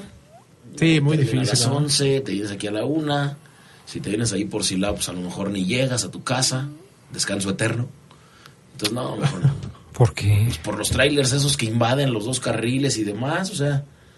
Creo que en México, Adrián, la rumorosa, y no es broma, la rumorosa y esta carretera es, son las dos carreteras que más muertos suman al año, Adrián, en México. La Silao San Luis. La. Silao San Luis y la rumorosa. Mira qué dato, no lo sabía yo eso. Sí, esas dos carreteras. No, es que esta, no, no, no, hace- o sea, es algo bestial, o sea. Por más que digan que llegas más rápido. Sí, sí, sí, sí. Si bien te va, llegas más rápido, pero si no, hay, Ahí quedas. hay dos carriles y los eh, trailers rebasan por los dos carriles, entonces tú te tienes que o pararte o hacerte hasta la orilla, orilla, orilla, casi caerte por ahí en el, en el acotamiento. No, no, no, muy mal. La otra forma de llegar a San Luis es yendo por lagos. y ojuelos, pero ahí pues, está peor. Los desfiladeros, casi, casi. Sí, no, está feo y luego la carreterita también está fea. Por acá sí es más, más eh, cerca, pero peligra muchísimo, ya seas tú, tu familia o quien vaya, de verdad. Que, por cierto, el San Luis ya había dicho que se agotaron los boletos para ese partido contra el América. O sea, es, va es entonces, lógico, ¿no? Es lógico. Entonces ya no va. Dice acá el, 4, el 4250, si llegas más rápido, pero con San Pedro. Sí, sí, sí, llegas más. eh. Ay, no. Por cierto, le quiero mandar un saludo, no creo que nos esté escuchando, a mi queridísimo Pues, no se lo mandes. Hugo Morales Patlán, Adrián. Si no nos está escuchando, ¿para qué se lo Grábaselo. No, lo que pasa es que. ¿Alguien le va a falleció decir su- o qué? Falleció su señora madre, Adrián. Ah, caray. Por eso no, por eso seguramente no está escuchando, pero alguien le dirá, siempre nos escuchan, es a la familia Billy Boots, siempre en la fábrica nos tienen, diario, diario, diario, y falleció don- doña Antonia, eh, señora madre de él, y obviamente pues dejó un legado entre todos sus hijos, a toda la familia Morales Patlán y a toda la, familia que forma esta gran, eh, este gran emporio de botas desde hace muchísimos años. Bueno, pues le mandamos un saludo y un abrazo, pronta resignación. No, pues ya hablando en serio, sí, por supuesto que sí. Nuestros eh, sentidos, eh, nuestro más sentido pésame por esta pérdida que, por supuesto, es muy importante. Vamos a la pausa, regresamos enseguida con más del poder del fútbol a través de la poderosa RPL.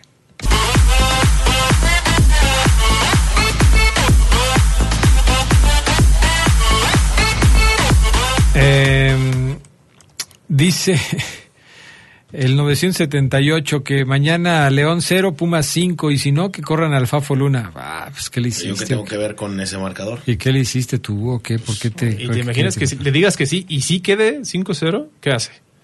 ¿Dónde se va a esconder este, esta persona?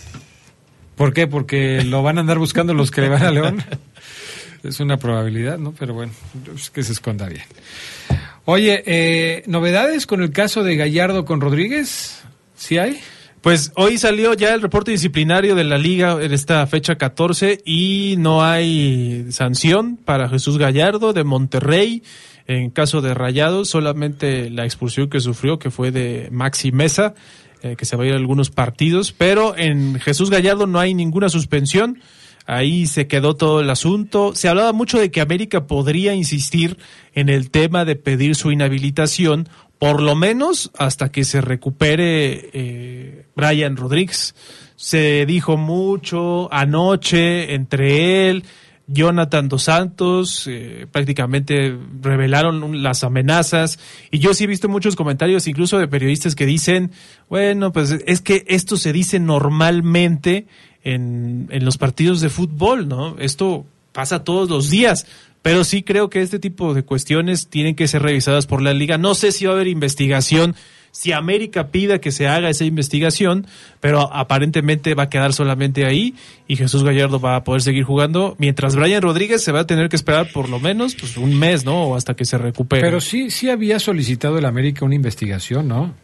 Mm, Quizás ahorita el reporte de la comisión disciplinaria Es que- hable de que no hay una sanción para ¿Y el sobre jugador eso van a ir? Es que ya hasta que ya bien. venga la Es investigación. que ya lo vieron bien y vieron que se resbaló, o sea, por eso ya no hagamos nada. No le van a hacer nada, no lo van a operar a Brian Rodríguez, se dice de seis semanas, la rehabilitación. O la, o la, sí, sí, sí. la Oye, seis semanas ya se le acabó el la torneo. La recuperación. Estaría para las semifinales. Se dice. ¿En seis semanas? Sí, eso dijeron. Bueno, eso yo leí en una nota. Bueno, pero seis semanas, a ver. De hecho, lo escribió. octubre. Lo escribió, creo que Vaca. Puso, me enteré que seis semanas y estaría para la semifinal, algo así. Todo noviembre, sí, mediados de Entonces diciembre. vieron que ya se resbaló, se les quitó el enojo y pues sí, a lo mejor sí te quería fregar, pero en la que menos quiso, pues en esa te, te terminó por ahí lesionando. Pero ya, ya vieron, ya vieron que se resbaló el muchacho y que no lo hizo adrede. Bueno, pues América así estaba muy enojado. ¿eh? Sí, sí, sí, sí. Por No, es que hubo pleito en los vestidores. O sea, Santiago Baños bajó y me imagino que le quería pegar a alguien, a Jesús Gallardo, o no sé, pero Santiago Baños, el presidente de América, fue el protagonista en empujones y gritos en, el, en, en, eh, en los vestidores. Hubo pleito, hubo bronca y es que pues nadie soporta ver al América tan apabullante. ¿Quién le va a ganar al América? O sea, ¿quién le va, quién lo va a parar? No sé. Si juegan una final León contra América, gana León. Mira, tu equipo no está. Dice, no está el ni horno pa- para ni para vos". calificar en repechaje. Dice Fabo. No está ni para ¿Y calificar. quién te garantiza que el América va a llegar a la final? Eso sí. ¿Ya vieron este dato que trae récord? La última vez que Pumas jugó sin el chino Huerta, ganó por goleada. Ándale. Ándale. Ojalá y sea cierto el mismo. A ver. el- el- el- este, ¿cómo se llama? Pues este pronóstico, ojalá. Ojalá No, bueno, mañana es, gane es un, por goleada. es un dato. Es un dato. Eh, no hubieras dicho el que dijo 5-0, ahorita lo va a borrar, Adrián. Eh, Pero ya lo Yo vimos. sí quiero que este dato se cumpla, que este pronóstico. Por segunda ocasión en el torneo, Pumas jugará sin el que hoy es considerado su mejor elemento, César el Chino Huerta. En el partido pasado frente a Necaxa salió expulsado y tendrá que pagar el castigo este martes cuando los Pumas visiten León.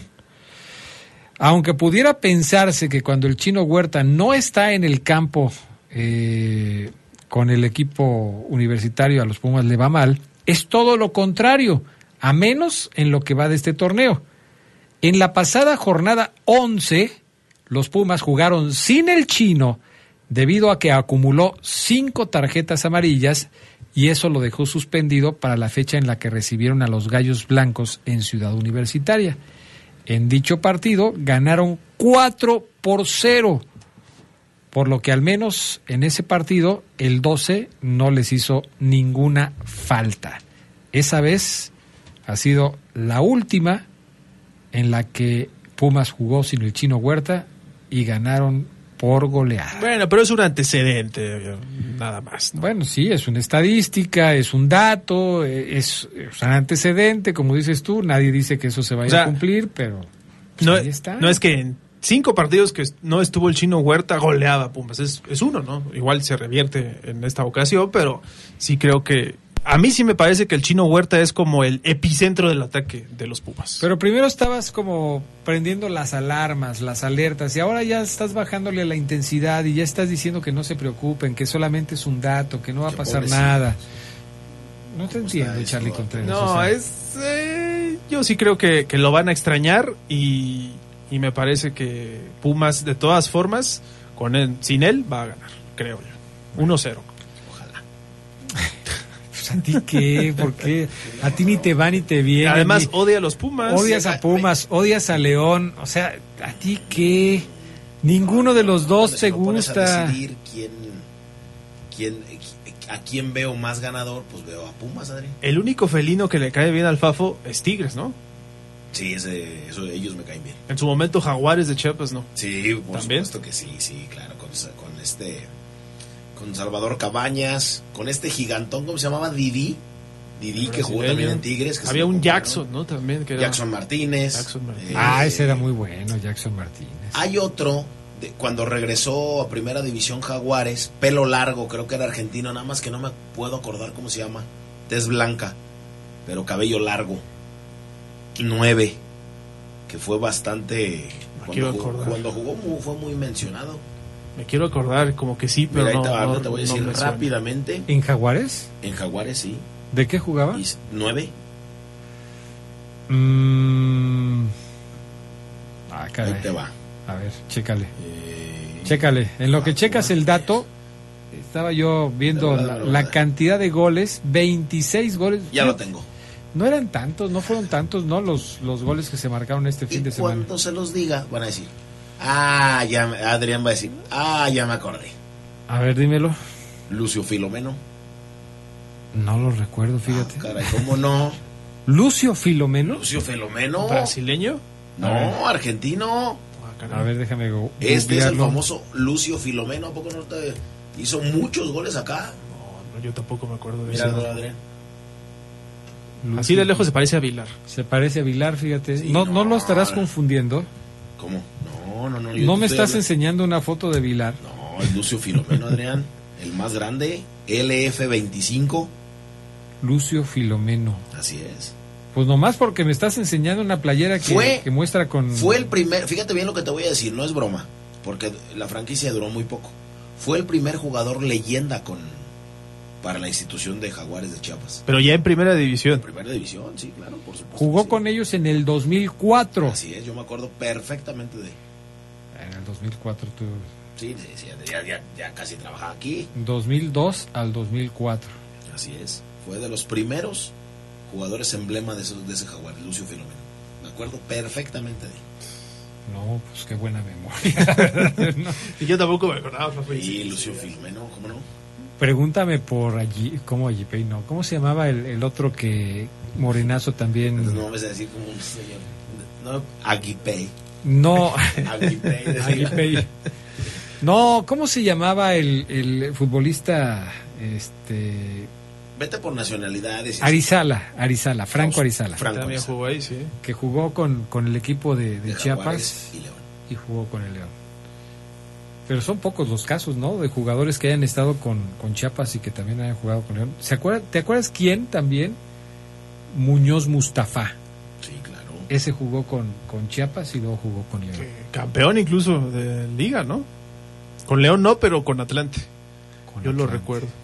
Fíjate, Mustafa. ahí te va. Ah, bueno, así te- retomamos, porque nos dio nostalgia este Jaguares que ya no existe. Lucio Filomeno, eh, Jackson Martínez, Salvador Cabañas, Oribe Peralta jugó para Jaguares. Muy joven. Había uno de Chivas, Jair, no me acuerdo qué se llamaba. Pereira. Yair Barraza. Yair, No, otro. ¿No es Jair Pereira? Un mexicano, pues obviamente de Chivas. No, pues es de- Pero era delantero, Adrián, que hacía... Ahí te va. Ah, ya, ya sé. Tengo aquí una foto donde está, obviamente, Jaguares. Gato Ortiz. Uy, que todavía está en el bote. el. Está gato, ¿no? Sergio Almaguer. Sigue encerrado. Está Tiva, está uno de los hermanos que me imagino que es Johan Rodríguez, de los que yo conozco.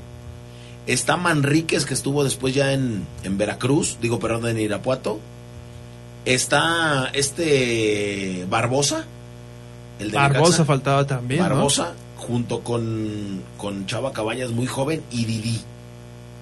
Era el once titular por ahí de estos, de estos jaguares. Y de los primeros, ahí te va.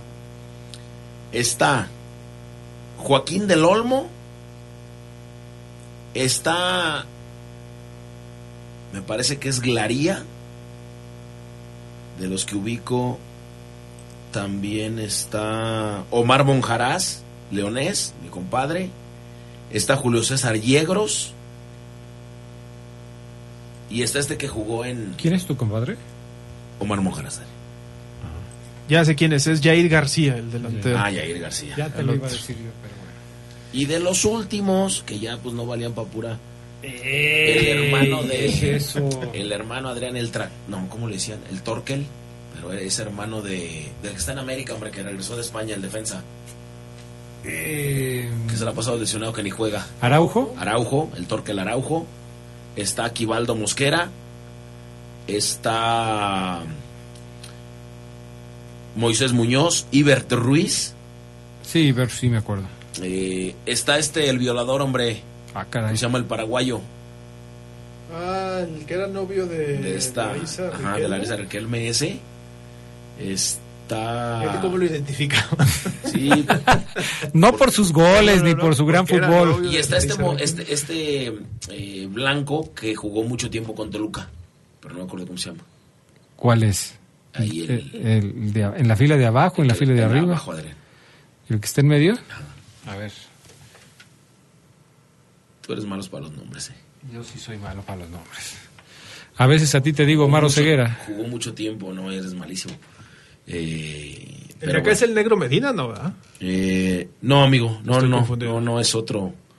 Es otro no, no, negro. exactamente, pero no el Medina. Pero no les digas negros porque ahorita ya es. está mal también, mira, aquí lo estoy viendo a este muchacho, el, el Quick Mendoza. Uy, Y este de aquí atrás que anotó todos los goles de la vida con Dorados. Puebla y demás, el de arriba. Irapuato también. Le ganó muchos clásicos a León en división de ascenso. Grandote él, ¿no? Sí, claro. Jugó en Toluca en primera división. Más que no me acuerdo cómo se llama. ¿Y de delantero? Delantero, Adrián. ¿Tú lo ubicas? ¿Lo ubicas tú, ver, Carlitos? Carlitos. No, lo- no lo alcanzo a ver. Ah, es brasileño, ¿no? Brasileño, así es. Mira, es más. Lucas ahorita- da Silva, ¿no es? Lucas da Silva, sí. Sí. Sí, sí, no me equivoco. No, hombre, ando con puro crack. Aquí Sí. Todos se lo saben. Todos Sí, se me lo acuerdo. saben. Bueno, Hay que hacernos un día un trabajito de los equipos desaparecidos, a ver Fíjate, qué. fíjate que estaría bien. Pues va. Ya te lo pusiste tú de. de- Sí, porque los. Ese le- te tocan a ti porque los internacionales le tocan al Fapo Luna. Colibríes, Te acabas de dar un balazo en el pie, mi estimado Charlie Contreras. jaguares. Eh, Colibríes, jaguares. ¿Quién más desaparecidos? Uy, pues hay muchos. El Atléticos Campesinos. Atletas no, pero te fuiste muy allá, Adrián. No, es que nosotros Wow. somos del ascenso. De Ah, no, pues entonces dime de qué año a qué año, si quieres. O sea, dime, Adrián, nada más no te pases del 2000, porque ya para atrás ya no, está muy mal. imagínate, pues entonces le vas a pedir del San Sebastián, Adrián, del, No nos De- metemos del en. Marte. del Marte, o sea, imagínate. El curtidores nos metemos en problemas porque pues, oficialmente Curtidores. ya no juega en, en profesionalismo, pero todavía existe. Exactamente. Pero sí sería bueno recordar por ahí de los últimos, hombre. Pero que hayan desaparecido porque, pues, por ejemplo, el Veracruz desapareció. ¿verdad? Eso es uno. El Veracruz desapareció después de todos los problemas que tuvo su, su dueño. Este. Pues, Bueno, podremos hasta mencionar a Irapuato, aunque después regresó, pero estuvo mucho tiempo desaparecido. Irapuato ha regresado y ha desaparecido como cinco veces que yo recuerde. Y ha tenido a, a muchos eh, futbolistas que muchos equipos envidiarían. O sea, se dieron el lujo de tener a Cuauhtémoc Blanco. No cualquiera tiene a Cuauhtémoc Blanco. Eh, el mismo... ¿Quién? ¿El Veracruz? Adrián- no, Irapuato Adrián. Ah, Adrián Martínez eh, y algunos otros. No, pues el Veracruz también, o sea, el, el Veracruz, el, el que nos hizo soñar y todo, pues fue ese, fue ese de Lorito Jiménez, Cuauhtémoc Blanco, el mejor Veracruz, eh, Clever Boas, eh, Chaco Jiménez. mm, ¿Quién más estaría ahí? ¿Quién estaría en la defensa? Fíjate. Porque anotaba racimos ese Y ya sé con cuál hay que empezar, con los indios de Juárez, que ya no existen. ándale también. otro. Los indios de Juárez que ya. ¿Viste el eh, viste la, la entrevista que le hace este ay caray, el gordito este de Tebasteca, hombre, que es bien chismoso.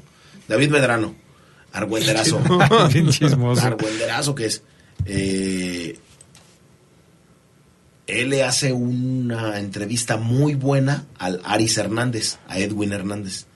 Y él cuenta, bueno, yo me, me- me vi familiarizado y, y dije, pues esos movimientos yo los conocí porque pues yo apenas había entrado aquí a La Poderosa y seguíamos la división de ascenso cuando Indios le gana la semifinal a León y que después le ganan la, La final, final, o algo así. Primero la semifinal en un torneo y luego al siguiente final la final. ascenso. Y, y él contó muchas cosas de ese, De ese de ese indios, exactamente. No, que nos mandaron, que la compró. Ese indios era filial de Pachuca, y que primero estuvimos en Pachuca Juniors y después nos fuimos a indios. Y, y dijo quién y quién se fue, y se fue un montón de jugadores. O sea, en indios estaba Luis Montes, por Ahí ejemplo. estaba, sí, ahí lo recuerdo. Yo en Indios. Ahí estaba, en indios. Después se fue a Pachuca y cómo le bucharon cuando yo fui a un juego con. Ya estaba con los Tuzos, le bucharon muchísimo. Pero sí, hoy es idolazo allá en Juárez. Y lo hizo muy bien. Ahí te va, mira. Aquí tengo ¿Cómo la... ves si vamos a una pausa? Porque ya te, este, te pusiste muy nostálgico. Vamos a la pausa, mi estimado Sí, Brian. Martínez, y enseguida seguimos escuchando las historias del recuerdo de Fabián Luna. ¿Sale? Volvemos.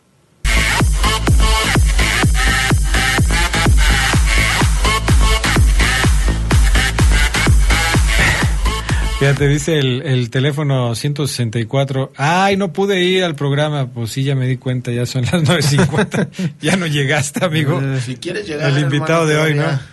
Ya no pude ir, no, pues sí. Que se nos fa- que nos falta Itamar. Itamar, Itamar otro Batista. gran goleador. ¿Ese de dónde era? Jaguarés. ¿También? El primero antes Y ya me de- acordé quién era el moreno, es eh, Luis Sandoval, el negro Sandoval, ese es otro. El Negro Sandoval también estuvo. El Negro Sandoval ganó muchísimo dinero y también está una ahí en Facebook una entrevista muy buena al Negro. Dijo, yo con Chivas gané mucho dinero, con América gané más, con Jaguares también, con Veracruz también, con Puebla también. Y así se fue por todos y dijo, no quedé, Sí. me quedé en ceros. Así Fíjate, ese-. Ese Veracruz que, que llegó a, pues qué, a semifinales, a cuartos de final. Cuartos. Fue líder y, y se fue en cuartos eliminado por América, ¿no? No, lo sacó Pumas esa vez. Ah, mira, pues ahí te va. Era Braulio Luna. Uy, ahora va a hablar de los... No, es que ese era buen, ese Veracruz era buenísimo. Oh, El Dios. Jiménez. líder absoluto. Se nos, Braulio va, Luna. se nos va a acabar la noche hablando de esos equipos de Fabián Luna. Lucas, Lucas Ayala. Lucas Ayala. Este que parece como el Archie Flores. Está también eh, Cuauhtémoc Blanco. Pero nada más sabes los nombres de los jugadores cuando los lees en el pie de foto. Si no, no te lo sabes. No, pues aquí los, pues ahí como los leo. No, yo creo que alguien te los pasó. No, no, no. Cuauhtémoc Blanco, el Chaco Jiménez, el, el, el, el Grillo Vizcaizacú, el También el chileno, goleador Sazo, ¿no? ¿Por qué grillo? ¿Así le decían? por pequeño. Ah, yo, es que ya ves que a los grillos les dicen así, a los que andan armando relajo en los vestuarios. Que es un grillo. A ver, ¿quién es el que es? ¿Sí sabes quién es el Grillo o no? No, no. El Grillo. No, chaparrito. No. El chaparrito que está, que está aquí. Pero esos son niños, ¿no? No. Ah, caray. No, está, está ahí el lorito, el, el Grillo Vizcaizacú. Ah, ok. El 9. Que fue campeón de goleo, ¿no? ¿Quién está a su lado? A ver, a su Ah, lado no. izquierdo A su lado izquierdo. o a tu lado derecho. ¿Quién es? ¿Alejandro Mercado? ¿El que está al lado del Grillo Vizcaizacú? Sí. No O manches. sea, este. No, no, no, no. Ese es el Oro Jiménez. Ah, entonces- Entre el Oro Jiménez y el Grillo Vizcaizacú, ¿quién está? ¿Parado? Sí. No. Abajo. Oh, bueno, pues, pues es que ¿quién es el grillo? Oye, no. ¿Este? ¿Este es el grillo? Sí. Eh, Tú dices quién es este. Así es. ¿Quién es? Pues parece este Castañeda, ¿no? Castañeda. ¿Quién? Lupillo Castañeda. Sí. No me. No, no jugó en el Veracruz. No sabes, ¿verdad? No, no tengo idea. Isaac Terrazas. Ah, tienes razón. Y arriba está. Eh, Isaac- Troche. mira, Isaac Terrazas. Troche. Cu- Cuatrochi, ¿no? Cuatrochi, perdón. Troche. Troche. No, tu batuta Troche es eh, mi compa. Pero no, Cuatrochi está como Ah, defensa. Buen equipo, ¿eh? Nada más porque... Ese Cuatrochi jugaba en el Necaxa, ¿no? Sí, pues fue idolazo de Necaxa. Del, el jugador que, que creo que tiene más juegos en la época actual de Necaxa. creo. Braulio Luna. ¿Quién era el portero? Ese es, es un joven que, si no me, ah, me, me- me equivoco, se apellidaba Bernal, pero nunca fue mexicano. O sea, es mexicano, pues. Es mexicano. Fíjate. Pero que-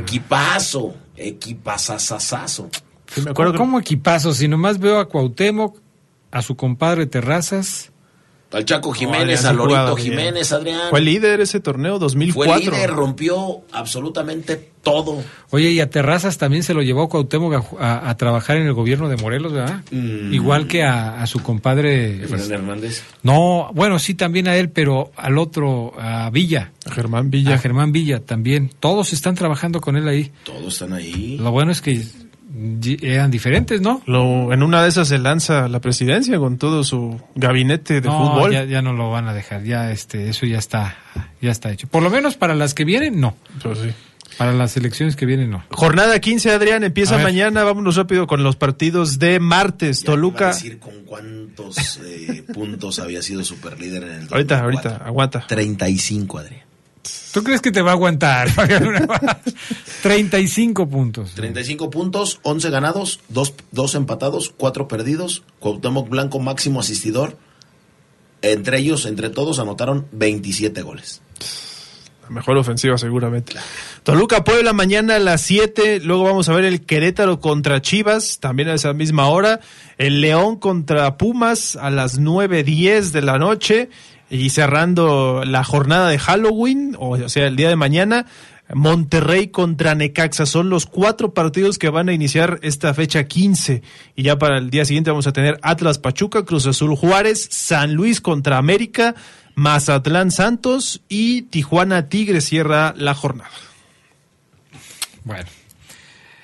Dice por acá el 590, buenas noches, estaría bien que los Pumas se pusieran la playera del América, ya que León solo contra el América juega como nunca.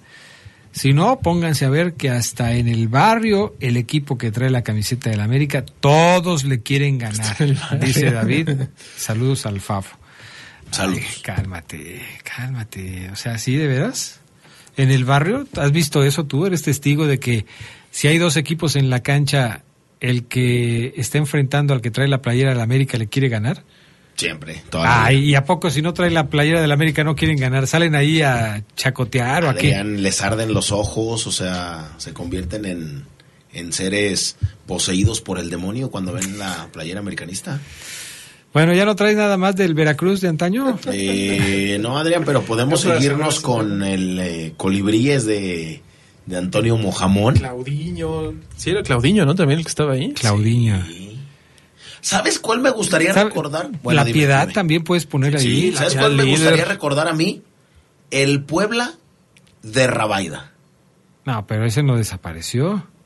No, pero, pero ese Puebla era muy bueno. Bueno, sí, pero no Le desapareció. mentaban su madre y era uno de los porteros más odiados de esas épocas aquí en León, ¿sí o no? Porque se volteaba y les mentaba la madre. Yo estaba en el estadio. de Era como el Nahuel Guzmán de la época. Sí, era el Nahuel Guzmán de la época. Yo estaba de balonero y la gente le ardía tanto. Pero no, no, no llegó a ser tanto como Nahuel. Era, No, sí, sí. tenía muy particular. Sí, pero no, no así como. ¿Cómo no? Nahuel. Yo digo que no. Era igual de caigordo, ¿cómo no? O sea, Adrián, ¿qué quiere decir cuando no, que no es? O sea, yo creo que sí era medio especial, pero no tan caigordo como Nahuel. O sea, Nahuel, el único punto de comparación de caigordo es el Dibu Martínez. O sea, ellos dos parecen hijos de la misma mamá. Pero, pero, no sé, Rabat ya no, no me parecía Gerardo, que fuera así. Gerardo se llama, Gerardo.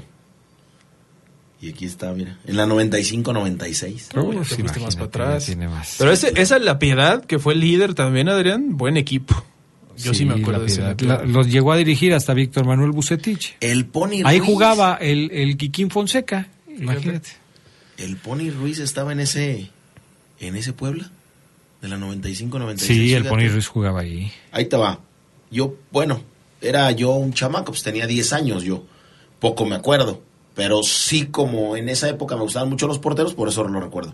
Sergio Lira, ¿te acuerdas tú de Sergio Lira? No. Todavía jugaba Sergio Lira. Ahí se jugaba Sergio Lira. Después es Gerardo Rabaida. Sergio Lira fue un ídolo del Tampico Madero. Ah, mira. Entonces ya retirándose Jiménez, que no sé quién sea. Eh, Tabaré Ramos jugaría ahí. Tavares Ramos. Es que es, es que es- le pone Tavares. Bueno, el Búfalo Poblete, pues me acuerdo perfectamente de él. Un icono en la. En la Que luego jugó con curtidores aquí. ¿Quién, Carlos Poblete? Sí. Ah, mira. Cuando los traía Valente Aguirre. Sí, él a mí se me hacía muy, pero muy, muy bueno como delantero. Y si me preguntas, como quién quería yo ser de niño a los siete años, yo te hubiera contestado que... El Búfalo. El Búfalo Poblete, así es. Yo quiero ser un búfalo. Así es. Plasencia, que no sé quién sea, a lo mejor es el de los muebles. Plasencia era un jugador que eh, muy bueno en el medio campo, muy técnico, era surgido de la Universidad de Guadalajara, Luis Plasencia, jugadorazo. Edgar, ¿no? Edgar Plasencia dice que... Ah, entonces este es otro. Ok, ahí te va, fíjate bien. Es Plasencia, Álvarez, no será Damián Álvarez, ¿verdad? ¿O sí? No, creo que no. No. Alonso Ruiz y de los Santos. Fíjate que estás hablando de la temporada 95-96 o de cuál? Sí, de la 95-96, Adrián. Ahí hay varios que jugaron la final contra León, como Álvarez, por ejemplo, la del 92. Ah, pues ahí está. Y mira, yo hasta hoy, hoy, hoy, hoy, hoy, sé que Nacho Palau era portero y aquí lo estoy viendo. No sé yo que jugaba Nacho Palau, yo dije alguna vez jugó nada más, pero no sabía que era portero. Nacho Palou era portero. Aurelio llegó Rivera, El coreano. Edgar Plasencia, Antonio Alonso, Gerardo Silva, Gilbert- Gilberto Jiménez, Rodrigo El Pony Ruiz, Sergi- Sergio Lira, Narciso Cueva, Carlos Poblete, Arturo Beltrán. Mira. No, pues ya. Ya nos hiciste recordar, Sí, sí, sí. pero Qué ya tiempos, ¿eh? ¿Sabes quién era el portero suplente de Gerardo Rabaida en el Puebla, Adrián? no. Un tipo que era como, no sé, como, como el guapito de la época. Alejandro el Gallo García. Ah, sí. Gallo García El Gallo. García. Y fue portero del América también y del Irapuato. Sí, cuando fue portero de América se me hacía malísimo. malísimo el Gallo García. Pues a ver qué día te das otra vuelta para seguir platicando de todas estas historias, mi estimado Fabián Luna. Buen tema que sacaste hoy, ¿eh? Sí, No sí, cabe duda que cuando quieres platicar sacas buenas cosas, fíjate. muy bien. Pues es que me acuerdo yo de mi niñez. Ah, mira nada más. Gracias, Fabián Luna, ya nos vamos. Gracias, Adrián. Buena tarde. Gracias. Buena noche, ¿no? Digo buena noche, sí. Gracias, Charlie. Buena luna, nos escuchamos mañana. Bueno, nos escuchamos mañana. Que tengan buena noche. Hasta pronto. Gracias. Hemos concluido una edición más de su tradicional programa, El Poder del Fútbol. Hasta la próxima.